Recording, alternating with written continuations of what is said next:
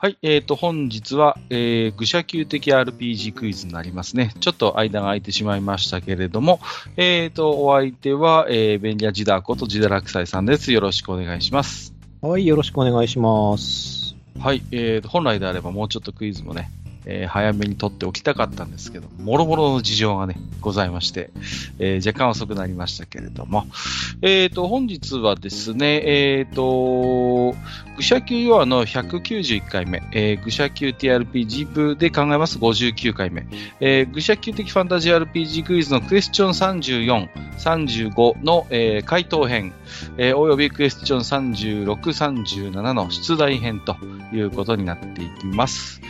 ではね、ねえー、早速、冒険者の皆さんの回答を見ていきたいと思います。えー、では、えー、軽枠、クエスチョン34、報酬のビタ戦につきまして、えー、おさらいをしていきましょう。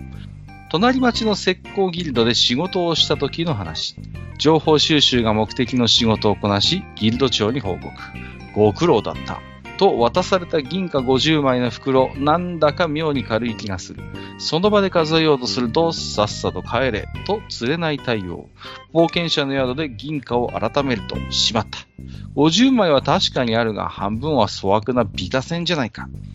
騙された、と悔しい思いに駆られたが、ここで一計を案じ、このケチなギルド長から正規の銀貨を100枚踏んだくることに成功した。さて、ビテア戦をつかまされた後の彼の行動について予想をしてもらいたいという出題でございました。では、早速、冒険者の皆様の回答を見ていきましょう。1つ目、オーボスさんですね。はい。はい、えー、回答者、コロツキソーフェ、えー、ゲンツァオーファルさん。彼が金袋を持った時に妙に軽いと思ってその場で枚数確認しようとしたくらいはっきりとした違和感があったんだろその実枚数はしっかり50枚あって混ぜ物入りのビーダ線が半分ぐらい紛れてたと。じゃあ俺の答えはこうだ。ギルド長とその仲間を国に告発して銀貨100枚を得た。あ、話が繋がらねえって？待て待て、俺様の考えを説明してやっから。ジダーも粗悪な銀貨の価値なんざ同じ大きさの銀塊と変わんねえって言ってたけどよ。混ぜ物がしてあったらそいつはビタ銭っていうよりはもう偽金さね。その価値は大きく下がるだろうぜ。これはビタ銭そのものだけの話じゃあねえ。真似られた貨幣自体の価値をも大きく損なうのさ。削れたビタ銭が安く叩かれるのは偽金との見分けがつかないからだわな。公的に作られた貨幣がボロくなったものだとしても、偽金と見分けがつかなきゃひっくるめてビタ銭の価値を低く見るしかねえ。じゃあよ、その貨幣の偽物が大量に出回ってるって事態になったらどうだい？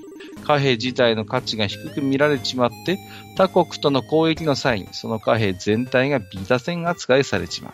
こいつは国をも揺るがしかねない大変な事態だ。だから普通国は偽金作りを禁じている。まあこれは当たり前だわな。で、だ。ギルド長はどこからその偽金を手に入れたんだい？仮にも冒険者ギルドのオッサがだよ。持っただけで違和感を感じるほど偽金を報酬として受け取るとは考えづらいわな。ってことはギルド長も偽金製造のグルなんだろうさ。そこで英雄的石膏のカルはギルド長の後をつけて、偽金製造のグループとギルド長のつながりを抑えて証拠を集めた上で、衛兵に突き出して報酬を得たってわけだ。いやー、さすがカル、英雄的石膏の面目役女ってとこだな。まあ、ギルド長の目が節穴で、偽金つ、ね、捕まされたのをばらされたくなければ銀貨100枚払え。って脅したのかもしんねえけど、そこはまあ、銀融詩人への受けがいい方を答えとしておこうかね。と、いただきました。ありがとうございます。はい。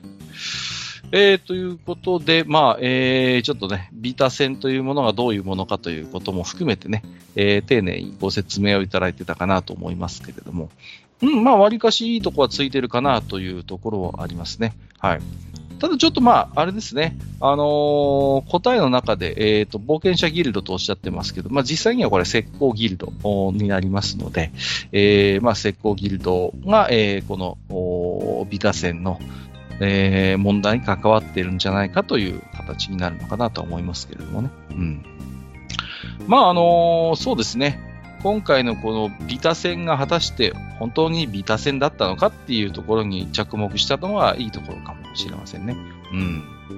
まあ、要は、貨幣っていうのは普通にこう使っててもだんだんこうね、えー、削れてしまったりして、こう、ビタ線になってしまうということもありますし、まあ、そういう自然にできたビタ線の他にもね、じゃあ何らかの意図を持って初めからこう、混ぜ物がされているお金なんていうものもまあ、あったりするわけですね。歴史的にもやっぱりそういうものはあったりするわけで。まあ、そうなった時にね、じゃあそれが、えー、どういう意図で、えー、作られているのかというところ。まあ、あの、なかなかいい線いってるのかなと思います。はい。まあ、ただ、そうですね、うん、あのー、どうですかね、衛兵に突き出して報酬を得たとなってしまうと、これ問題ではですね、このケチなギルド長から正規の銀貨を100枚踏んだくることに成功したと言っているので、まあ、ちょっとそこと繋がりにくいかなという感じはありますね。これだと、ね、報酬を得るのは、まあ、おそらく国であり、兵兵からになるでしょうから。ちょっと。し、まあ、銀貨100枚ではないでしょうね、うん、報酬は、うん、まあ、そういうことですよね。はい。うんうんうん、ですので、えー、この報奨の銀貨100枚を、えー、国に告発してもらったというのは、ちょっと正直、えー、つながりにくいかなというところはありますね。うんまあ、ビタ戦争のもののね、こう、考え方みたいなところはいい線いってるので、はい。悪い回答ではないかなと思いましたけれどもね。うん。じゃあ次行ってみましょうかね。はい。えっ、ー、と、ラジオネーム新井さん。冒険者、えー、ライア・ハーディ、種族ホビット、職業石膏。もしかしたらの話になるけど、情報収集が目的の仕事だったわけだから、情報源があったわけだね。もしかしたら事情通の人物に対価を支払って情報を得たかもしれない。となるとその情報源は新たな情報を欲している可能性があるね。例えばある石膏ギルドでは仕事の対価が粗悪なビダ戦であるとかどうだろうか。証拠の品も揃っているわけだから拡散はしやすいかもしれない。そこでそれが間違った情報だった場合だけれども、もしかしたらその情報が間違っていたという情報の拡散に新たな金貨を請求することができるかもしれない。その情報が不都合な誰かにね。情報源を知っているわけだから、ある程度の金貨があれば難しいことではないかもしれない。そうだな、正規の金が100枚くらいかな、ということでいただいております。ありがとうございます。はい。えっ、ー、と、シンプルな答えではあるんですけれども、えっ、ー、と、この、まあ、金貨というか銀貨になりますけれども、このギルド長が銀貨を踏んだくる、まあ、過程としては、まあ、こちらの方が自然ではあるのかなと思いますね。その、まあ、要は、このビタ線の情報というものがね、えー、拡散すると都合が悪いのは誰なのかなというところで、まあ、これはですから後半は非常にいいんですけども、ちょっとその、じゃあその情報というものがじゃあ、どう都合が悪いのかっていうところにもうちょっと踏み込んでもらえると、よりこう完璧な回答だったかなという気がしますね。うん。はい。まあそうですね。ただまあ、この回答の仕方がやっぱり蛇の道は蛇っていう感じでいいですけどね。まあそうですね。この、ちょっとこう、はい、あえてぼかして、こう、語る感じがまた石膏らしいというかね。うんうんうん。だからそういう意味で雰囲気もあっていいですよね。こう。ですから、こう、ライア・ハーディの答えと、こう、まあ、ゲンツァ・オーファルの答えをちょっとこう、組み合わせると、もうちょっと、まあ、えー、こちらが用意した回答には近くなるのかなとは思います。えー、じゃあ次行ってみましょう。えー、っと、あ、ナルティさん来てますね。はい。えー、私は銀融獅子のナルティ。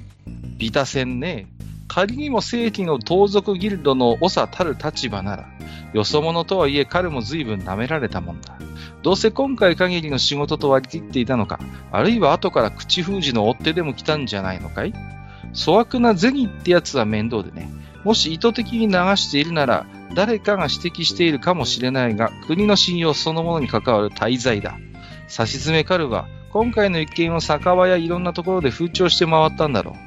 そのうち例のギルドからまた声がかかって、口止め料の正規の銀貨100枚を提案されたんじゃないのか？あるいは英雄的石膏の狩るのことだ。お上に申し出で一つことを構えたのかもしれない。ビタ戦の源泉は例のギルドが関わっている可能性だってある。関係にせいぜい野菜を書いてもらって、雑して彼は情報量を善意で格安で国から頂戴した。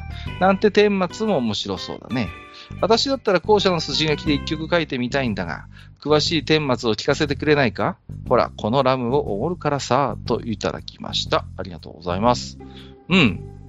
まあ、これもあの、そうですね、非常にビタ戦の性格的なものも触れてますしね。はい。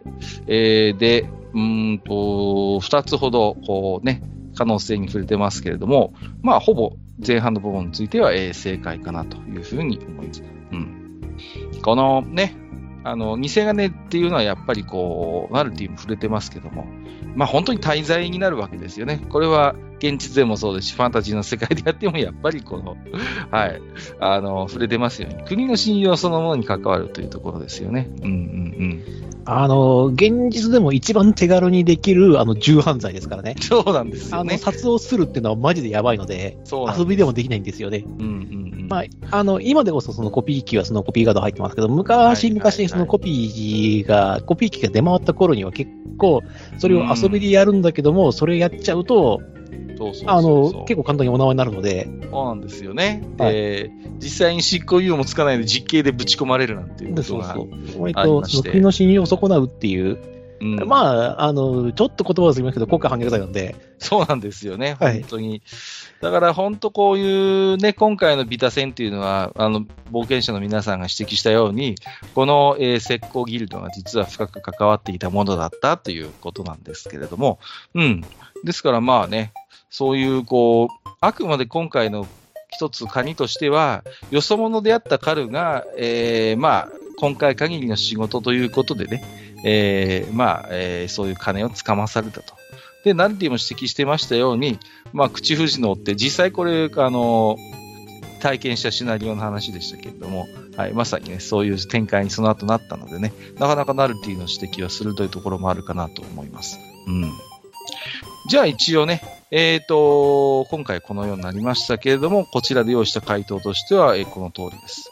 えっ、と、彼はですね、この状況からね、まあ、皆さんがご指摘の通り、このビタ戦はギルドが裏で鋳造している偽金であろうと判断したわけです。で、えー丁寧に、領主宛ての上申書、詳細な状況証拠と現物をご丁寧に添えて用意をしたということです。それを九段のギルドにて鑑定をしてもらい、正規の銀貨100枚でその上申書と証拠を買い取ってもらったというのが、えー実際の正解でございました。まあ、えー後々のクエストでね、この石膏ギルドは結局解散する羽目にはなったんですが、それはまた別のお話ということで、えー正解としてはですから、えーこの偽金作りの状況証拠、そしてまあ現物がちょうどあるわけですから、それをね、こう、お上に上申する前に、再度スクダンのギルドで鑑定をしてもらって、まあ、あ石膏らしい解決方法といいますか、それをすべて銀貨100枚、正規の銀貨で買い取ってもらったというのは、えー今回の正解でございました。はい。さて、えーということでね、えー今回の羽馬でメダルの方ですけれども、うーん、そうですね。まあ、今回ちょっと、カル的にはまあちょっとナルティさんにあげないとしょうがないかなというちょっと思いがありますので、えー、カル的にはちょっとナルティさんにじゃあ今回1枚差し上げましょうかね。はい。時代的にはどうですか？今回ちょっと3人しかいなかったんですけれども、ねまあ今回3人しかいないんで、選ぶと1人こう、はぶられてしまうので、そうですね。今回はノーサイドということで、私は。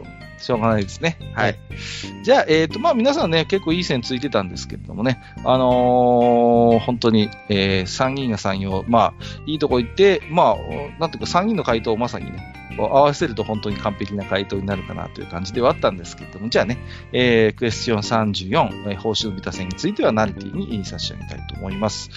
それではね、えー便利なジダーからの出題枠クエスチョン35について、じゃあ、ジダーの方から、えー解説と回答をお願いいたします。はい。それでは、えっ、と、司会変わりまして、ジダーでございます。はい。えっ、と、今回、クエスチョン35、ご指名というタイトルで取材させていただきました。では、問題文のおさらいからやっていきましょう。はい。えー君たちはいくつかの冒険をこなして名も売れてきた冒険者だ。そんな君たちに身なりのいい執事が声をかけてきた。どうやら依頼を頼みたいようだ。執事は君たちを屋敷に招待し、美味しい食事を振る舞ってくれた。問題はといえば、自分のお使いしている漁師の領地で、えー女性の化け物が出て困っている。退治してほしい。とのことだった。漁師の名前は聞き覚えがあるし、評判は決して悪くはない。報酬は素晴らしい細工がなされたルビーの指輪とのことだった。さて、このような依頼を受けるときに気をつけなくてはいけないのはどんなことだろうか。この問題は各の問いかけで難易度が大きく変わるぞという問題でしたね。はい。いやー、私のヒントというか質問が、えー、あまり良くなかっどのくらい刺さるかっていうのがなかなかね。た。結構回答はでもたくさん頂戴したんで、皆さんの想像力をかき立てられたんじゃないですか？はい。はい。では、ちょっとね、えー早速回答の方を行きたいと思います。えっ、と、ラジオネーム、えっ、と、貿易商レナードさんからいただいております。はい。はい。ほう、面白い話をなされておりますな。失礼、私の名は、えーとレナード、え、えーと、エクストーン、貿易商をしております。ん？海賊ヘビーレオン。古い名前だ。よくご存知ですな。うん。それより先ほどのお話だ。その場合気をつけること。報酬のルビーの指輪が鍵ですな。まず、ゲームマスターと他のプレイヤーの年齢。それが無理でもせめて大まかな世代を確認せねばなりますまい。寺尾明のネタに触れるのは そこからにした方がいい。要は例は、年がバレるところどころか何を言ってるのかわからないとポカーンとされてしまうのがオチでしょう。うん。そうそう、えー私の娘、えーベルナデットと呼んだがご存知ありませんか？脳筋の私に水りはずでとても清楚な美少女なんですが、おっと、あれは、噂をすれば、失礼、ちょっと隠れさせてもらいますよ。今日は娘に内緒に、内緒で様子を見に来ているのでね。ということで続きます。はい、ラジオネームバーニーさんです。はい。はい、えーと、モデナ、モデナ、モデナ、フーフー、モデナ、モデナ、高収入。はい、えーご指名ありがとうございます。バーニーです。あ、お隣失礼してよろしいですか？直接指名してもらえるなんて嬉しいです。取っ払い美味しいです。なんて夢を詰め込めるほど頭空っぽじゃないのね、こちらと。はいえーその依頼人が本当にその漁師に仕えている確かな身元の人物なのか、そのルビーは本物か、出所はどこか、その女性のモンスターの話は本当なのか、ギルドが保証してくれないからね、こっちで調べなきゃならない。割に合わないから受けないかな、こんな依頼。まあ、これは私の推測だけど、仮に仮にその執事がお使いしている漁師様の依頼だというのは本当だとして、邪魔になった愛人か何かを私に始末させて、私を強盗殺人犯にでも仕立て上げるつもりなんじゃないの？そのルビーももともと彼女のものなんじゃないの？そもそも、えー評判を聞いて私を指名してくれたのに本人が会おうとしないという時点でうさんくさすぎ。普通ならまずどんな人物か実際に自分の目で見たいって思うと思うのね。それを、えー本人が、えー顔も出さないって言って使い捨てるつもりとしか思えない。特にこの私を指名してきたのなら、その筋書きがうってつけだからね。海賊の家の出だし、女性だから、その漁師様を、えー慕うストーカーに仕立て上げることもできるもの。えー漁師のはは悪い評判を聞かないから考えすぎじゃないかって。あのね、私の、えー家庭通りなら、女一人捨てたくらいの悪評も我慢できないとても高潔な方なんだよ。もしかしたら、これまでだって、こうやって自分の習分を闇に葬ってきたのかもしれない。むしろ、習分まみれだった方が、えー捨てた女に化けて出られたかって納得できたかもね。えー何にせよ、えーと、信頼関係のない人物からの直のエレなんて受けるもんじゃないわ。とはいええーゲームマスターが、えー今回はそういう忍びだから受けないと始まらないみたいな感じで始まったら、警戒しつつも、えー空気を読んで受けちゃうかもだけどね。という答えをいただきました。ありがとうございます。はい、ありがとうございます。まあね、えっ、と、親と子ということでね、はい、えーいただいておりますけれども。うん。まあ、どうですかね。うーん、割とこう、いいところを、まあ最初の方、まあ方は別として、方は別として、バーニーの答えはどうですか？いや、いい子ですね、言ってますね。でも注意しなくちゃならないこともあるんですけれども、まあこの場合はですね、えっ、と、もうすでに、えー、と招待を受けて、あの、ん食事を振る舞われたっていう時点で、なかなか断りづらいという、そうなんですよね。はい。まあ、そこまでひっくるめてのシナリオなんですけど、そういう、うんうんうんということなので、じゃあその時にどうすればいいかっていうことですよね、実うん。際にはそう。ですね。そうですね。うん。そう、受けないっていう選択肢は確かに利口ではあります。はい。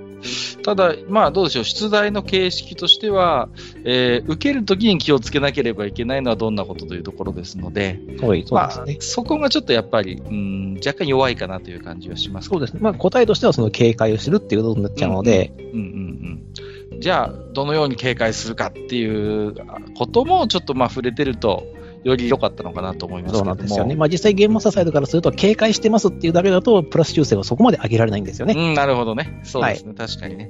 うん。でもまあ目の付けどころ、警戒するその根拠としての目の付けどころはまあ悪くないですよねい。や全然それは構いません。うんまあ、もともとこういううさんくさいシナリオですので、はいはいはいはい。ちゃんとアンテ張ってるっていう意味ではいいんですけども、あんまり警戒をこう前に出してしまうと、実はあの情報収集の時にマイナスペナルティもらったりするので、はいはいはい。何そんなピリピリ。リしてるのみたいな話になっちゃうんで、うんうんうんうん。そうですね。はい。なかなかそのあたりの、ね、切り替えが難しいところで、まあ、こういう仕事はね、あの、盗賊のね、腕の見せ所なので、そうですね。石膏が活躍できそうな感じがします。そうですね。こういうところで、あの、まああれですね、プレイヤー1というかリーダーがですね、あの、ごく平凡な、えー一般市民だった場合、うーん。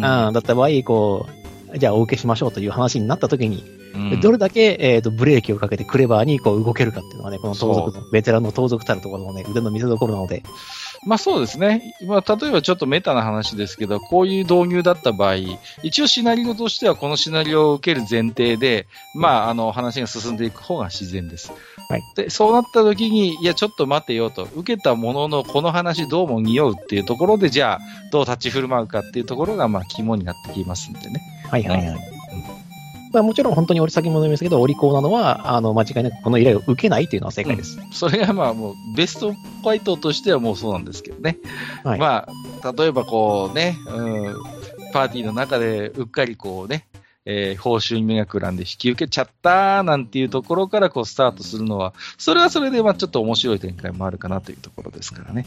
まあやれやれって言いそうそうますね。。あの、受けなかった場合は、あの、その執事をですね、あの、食事をただ溺れされたっていうことをちょっと噂にささせられて、えっ、と、評判が落ちるという結果が待っていますが、うん、そうですよね。えーどうやら天狗になっている冒険者がいるらしいという話をですね、ちょっと上の方でしてくるだけなので、はいはいはいはい。うんまえーたかだか冒険者がみたいな、そんな話をするのかもしれませんねあか。もしれません。確かに。はいはい。でそこをうまく立ち回っていただけるとうん、非常にゲームマスターとしても面白い物語が紡げるのじゃないかなと思います。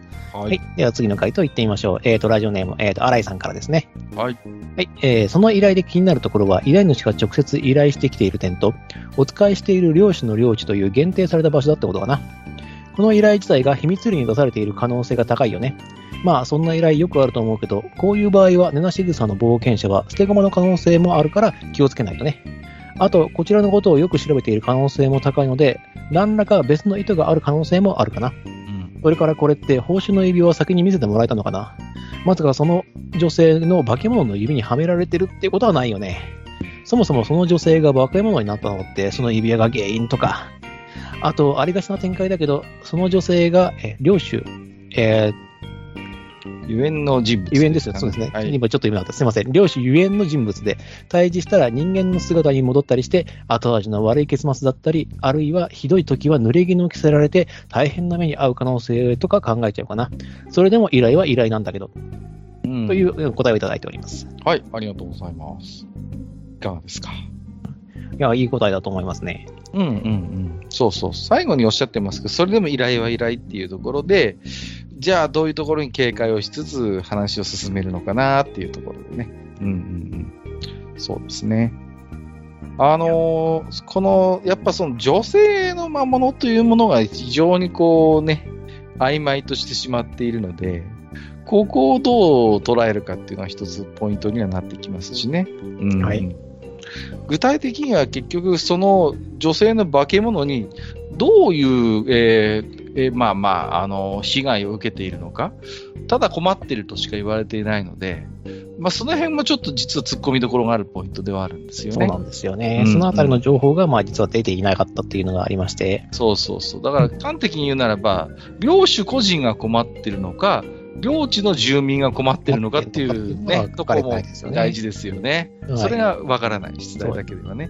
うんうんなので、まあ、実際に行っちゃうともう受けたことになっちゃうので、うん。はいはいはい。そこがね、なかなか難しいところではありますよね。うん、そうそう。僕なんかももしこれがゲーマスの立場だったりするて、すると、そのやっぱ女性の化け物にちょっとこう、なんか悲しい、あの、バックボーンを用意したくなりますよね。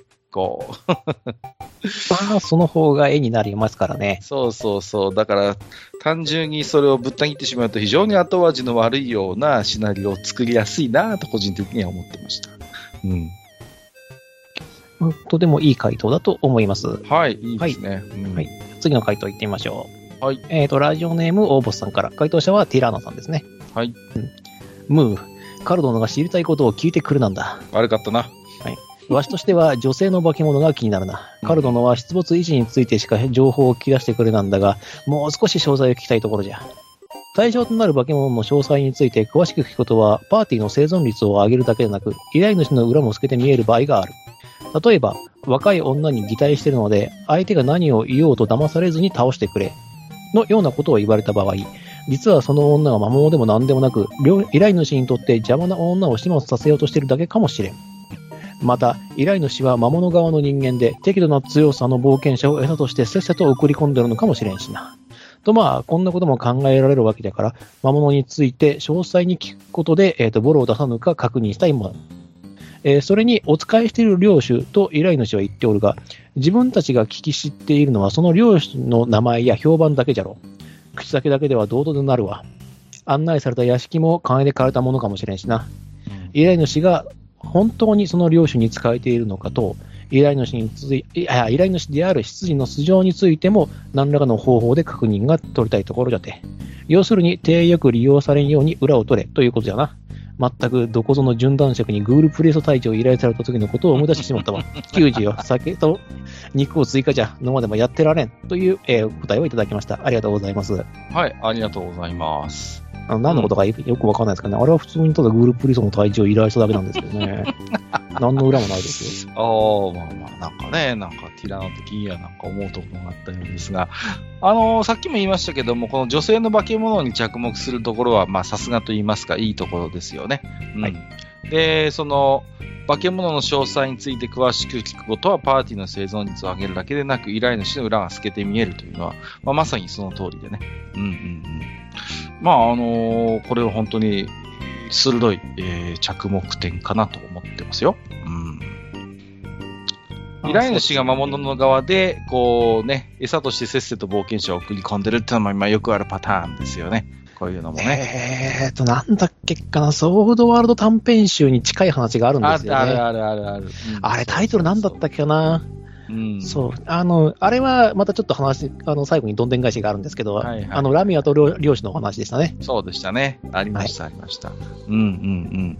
もう、そういう意味で言うと非常にこう、想像力が働く、うん、シチュエーションなので、うんはい面白そうではあるんですがね。うん。まあ、実際聞かれるところでね、あの、肌の色がとても人間のものとは思えない女性、あ女がその、えっ、と、顔の近くに潜んでいる。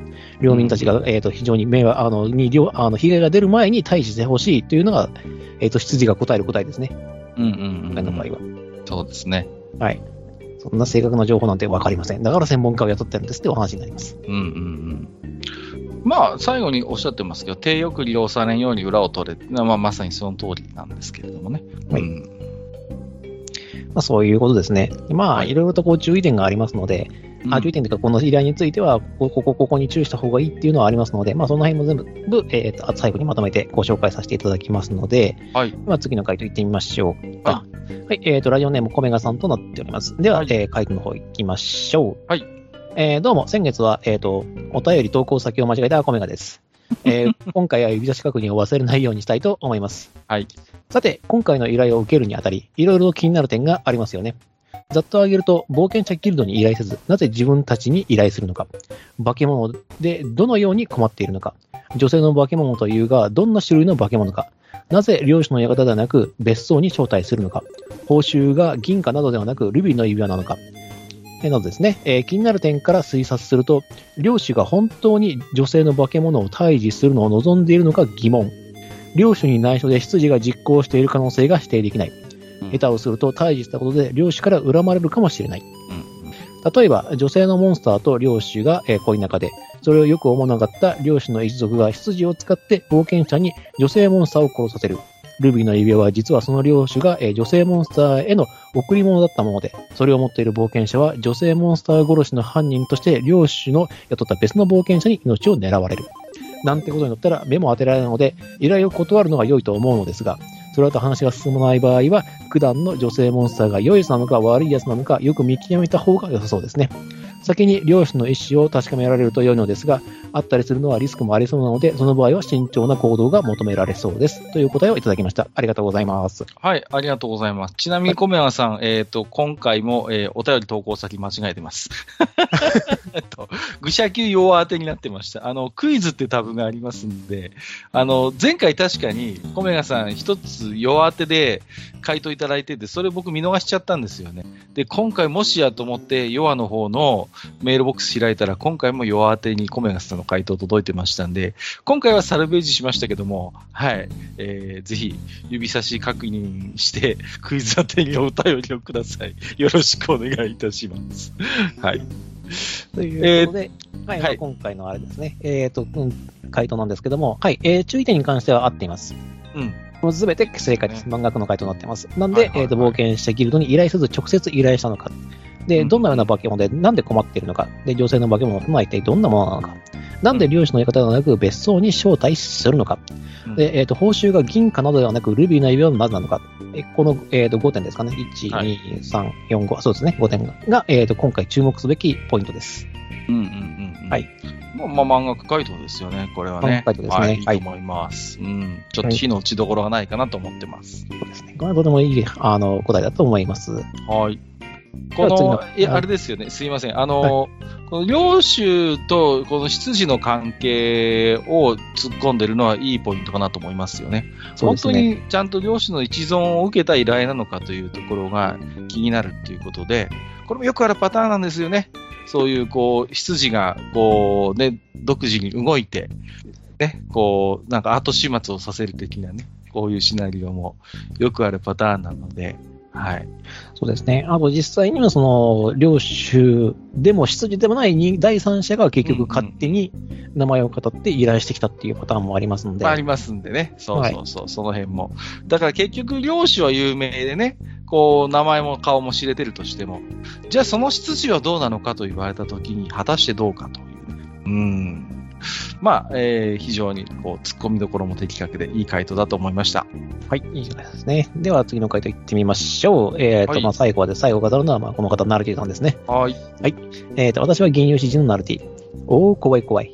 今回の依頼は曰くつきだよ。第一、ギルドを通すの依頼ってやつはそれなりに事情があるってものさ。そしてその依頼を受けるかどうかも決めないうちに食事を振る舞ってその気にさせる。どうにも裏がありそうだ。肝心の漁師はどこへ行ったのさ？それに自分の領地でのことなら、まず手勢を使って秘密裏に処理する方が情報の流出するリスクは少ない。報酬のルビーだってちゃんと市場に流せる代物なんでしょうね。経験上、こういうアイテムはカーストアイテムだった例はいくらでもあるし、第一、市場的に価値に換算するのが難しい。報酬はハイリスクだ。えーえー、金貨銀貨に価値があるのはそれ自体に色がないっていうことも大きいのさ。女性のモンスターってのもいかにも情報不足ね。私だったらまず招待される前に断る案件だけど、せめて依頼を受けるかどうかを決める前に、少額の報酬でいいから情報収集のミッションに一旦切り替えてもらうのが賢明ね。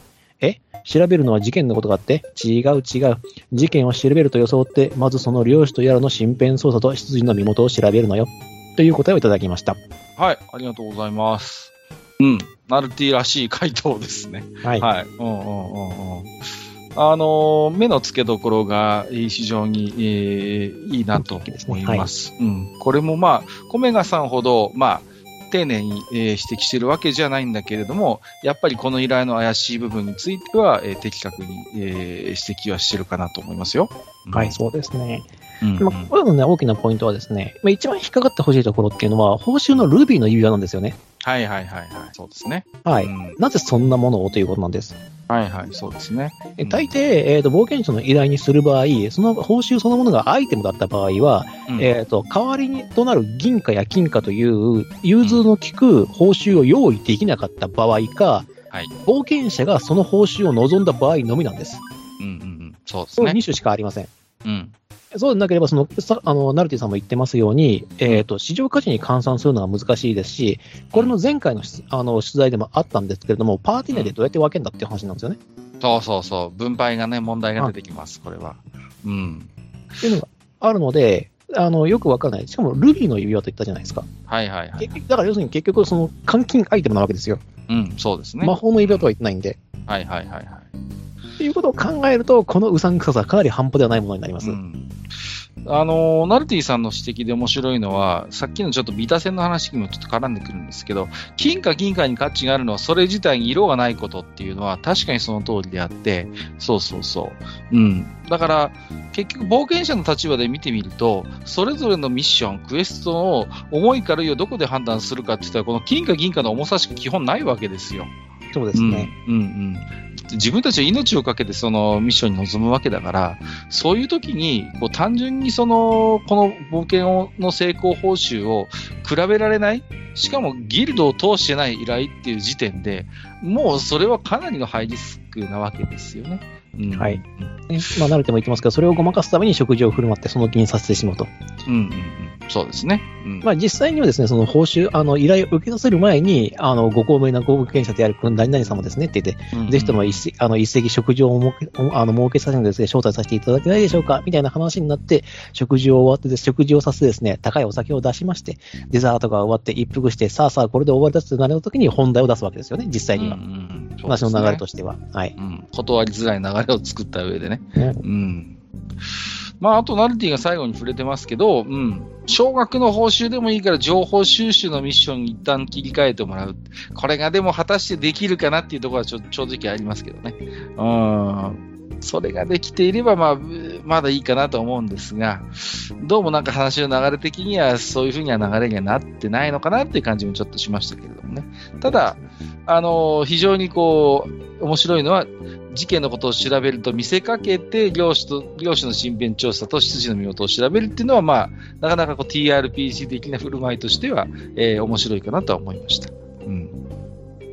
いや、これはね、非常に良い、またまた良い回答だと思います。うんうん、そうですね。今回は全体的に非常に皆さん、着眼点がいい回答が揃ったかなと思ってますよ。はい。そうですね。まあ、そうですね。まあ、とりあえず回答としてはですね、まあ、ほとんどナルティとかコメガさんとかと同じようなんですけど、うんうんうんえっ、と、いかにしてその、えっ、と、裏があるっていうところを、えっ、と、うん暴いて自分をの、えっ、と、危険からその身を遠ざけるかっていうことを考えてもらえるのが一番いいと思います。一応これで、あの軽くシナリオが組んであるので、はいはいはい。やろうと思えばできるんですけれども、実際にはその領主様は、えっ、と、冒険者を使って、えっ、と、その女の化け物をとりあえず退治するうん。っていうところまではいきます。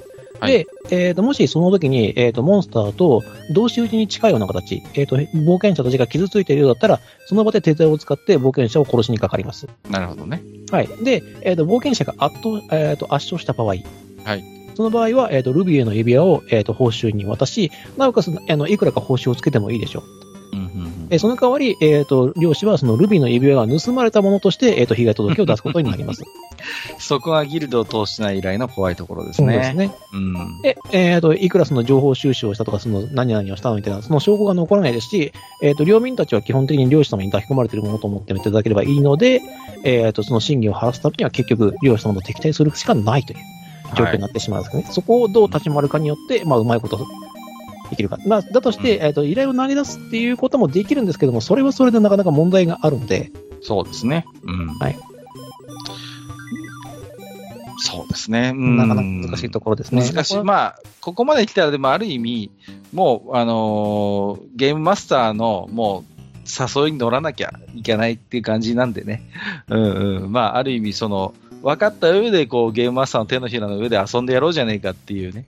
そういう感じになってるかもしれません、プレイヤー的にはね。そうですね。だから、どこでこう踏み込むか踏み込まないかっていうところを見極めているプレイヤーだと、まあ、面白い話ができるかなと思いますね。そうですね。ですの、で、えっ、と、まあ、領主と、えっ、と、執事の身辺調査をしても、結局白になってしまうんですよね。実際にその、えっ、と、この領主と筋なので。うんはいはいはい。でなぜ、えっ、と、その別荘で、えっ、と、食事をおごったかというと、他の人に見られたくなかったからです。うん、そうですね。目撃者は少ない方がいいですからね。はいはいはい。なるほど。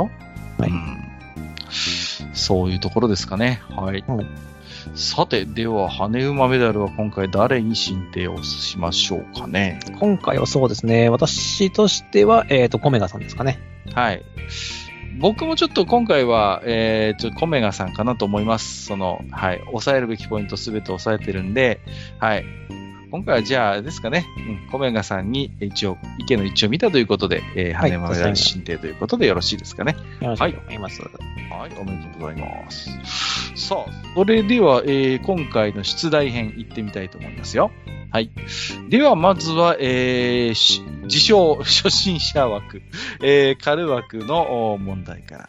えークエスチョン36、題しまして、法要のカレスという問題。オイラのギルドの仲間に、法要のカレスと呼ばれるスリの天才がいた。30代の魅力的なヒューマンの美女で、表の顔も社交的な未亡人で通っている。その美貌で近づいてくる男たちを前に怪しく立ち振る舞い、体が触れた隙を狙って一瞬で仕事をする腕利きのシーフさん。プライドも高く、自分の腕には絶対的な自信を持っている彼女だったが、あることをきっかけに、すっぱりと盗賊家業から足を洗い、今ではなんだか冴えない感じの、同じ年頃の平凡な農夫と所帯を持っている。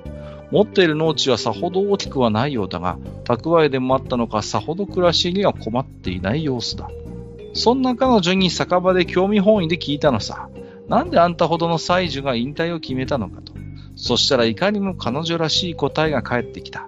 さて彼女は何と言ったのかな？というのが今回の問題。題しまして、法要の彼氏という問題です。はい。まあ、これも実際私のかつて体験した、シナリオをもとに、出題をさせていただいております。えー、何か質問があればお受けいたしますが、いかがでしょうか？これ、どうなんだろうな。すごくまた質問が難しいというか、はいはいあの、私としては答えに近づくための質問があるんですけども、うんえ近づきすぎるんじゃないかという恐ろしさが今。まああ、そういう問題は、そういう質問はちょっとノーコメントってじゃあ言いますんで、はい。はい、もし何かあればおお答えしますよ。えー、むずいな。それでもなんかヒントになりそうなんだよな。まあ、そうですね。うん。一応3パターンぐらいはちょっと考えてるんですね、答え。はいはいはいはいはい。そうですね。はい。それを潰していく質問になっちゃうので。ちょっとね、あまり可能性を潰す質問はね、はい。そう、ちょっと、ちょっと面白くないんでね、やっぱりね。そう、色を統一してしまうので良くないかなと思うので、ここからちょっと想像してもらう方がいいんじゃないかなと思うんですよね。ちょっとこれは、ちょっとこれ以上でもこれ以下でもないかなっていう感じの今回問題になってますね。はい。そうですね、問題文に結構ヒントがあるのではないかなと思うので、読んでみるといいんじゃないかなとは思います。はい。まあ、元にも書いてある通りですね。うんうんうん。まあ、あ結構ね、あの、これは実際に NPC として出てきたキャラクターだったんですけども、はい、ああ、面白い設定だなと思って、えっ、ー、と、関心をしました、個人的にはね。うん、うん。あ、じゃあ、一個だけ、ちょっと遠めなんでいきますけど、はい、えっ、ー、と、この出題のタイトルは答えに関係がありますか？法要のカレス。はい。うん。関係があります。はい。じゃあ、そのあたりでよろしいかと思います。はい。えー、じゃあ皆さんちょっと想像を働かせて、えー、答えをちょっと考えてみてください。はい。ということで、カルバックからの出題は以上です。では続きまして、便利なジダー枠の出題をお願いします。はい。えー、今回、クエスチョン37、講演者という問題を用意させていただきました。うん。はい。えー、さて、今回も貴族に関するお話をしましょうか。古今東西、講演書というものは逆らい難いものです。多少の手間であれば骨を折るのが人情というものでしょう。ここでは冒険者ギルドに来た難題についてのお話です。事の発端は、貴族の息子が冒険者になりたいということから始まります。親の貴族は冒険者ギルドを講演しているものの、一族から冒険者が出るとは思っていなかったのです。ただ、講演している手前、大きく反対するわけにはいきません。そのあたりの計算も息子にはあったのかもしれません。建前と親としての感情の板挟みになった親は、冒険者ギルドに相談することとなりました。冒険者ギルドとしても、講演者の申し出は、を、え、無限には断れませんし、そもそも誰でも冒険、あと、犯罪者でもなければ受け入れる冒険者ギルドなので、貴族の息子を受け入れないということはできません。そこで、この難題を解決できる知恵を冒険者に求めました。さて、今回の問題はもうお分かりですね。この息子、貴族の親、ギルドに波風を立てないように解決できる方法が今回の問題です。前提条件として貴族の親は結構な領地を持っている土地持ちの貴族です。問題解決のために協力してくれます。息子は息子で貴族友達に声をかけて、共に冒険者になるという人を5人ほど集めているということになっています。はい、ありがとうございます。これはね、はい、ソードワールド短編集によくあるパターンよ、これは。このね、冒険好きのこういう、こう、お坊ちゃまがね、こう出てきちゃってさあ困ったという話でございまして。まあ、これはね、あの、一問多答問題なので、これはいい方だなと思ったら完全に、一応、あの、個人的には答えを用意しておりますけれども、うんうんうんこれはいろいろ考えることできますね。はい。はい、あのー、これは答えは一つでないと思います。まあ一つではありません。はいはいはいはい。そういうね、あのーまあ、ちょっとこれもね、し質問らしい質問はちょっと難しいですね。そういう一問多答問題ですのでね。はい。うん。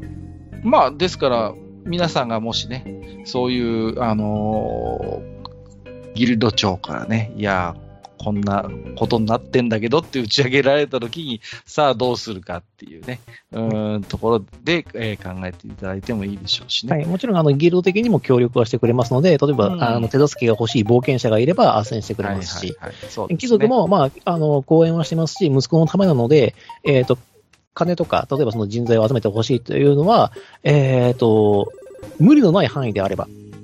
貴族としてできる範囲、えー例えば、あの、はいはい。兵隊3000人用意してくれとか、200人用意してくれみたいな、そんなね、大名行列みたいなことじゃなければ、えっ、と、協力してくれるものとして考えてください。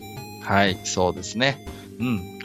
まあ、あのーそうですね、こう、うんまあ、いろんな、こうね、ファンタジー RPG のおシチュエーションでよくあるパターンですけど、皆さんだったらこれの解決をどうお膳立てするのかっていうところで考えていただければいいのかなと思っております。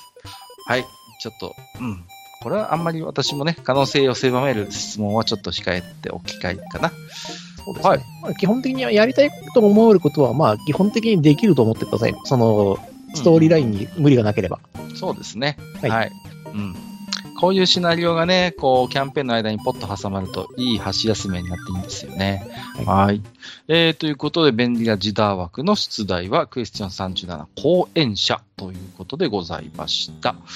はい。えーと、回答の方、ご希望の方は冒険者名もぜひお書き添え、お書き添えください。回答はブログのお便り投稿フォーム、RPG クイズ回答までお願いします。えー、愚者級弱ではございませんので、えーよろしくお願いします。愚者級弱とか本編で来ますと、見逃してしまう可能性がございます。えーくれぐれもよろしくお願いします。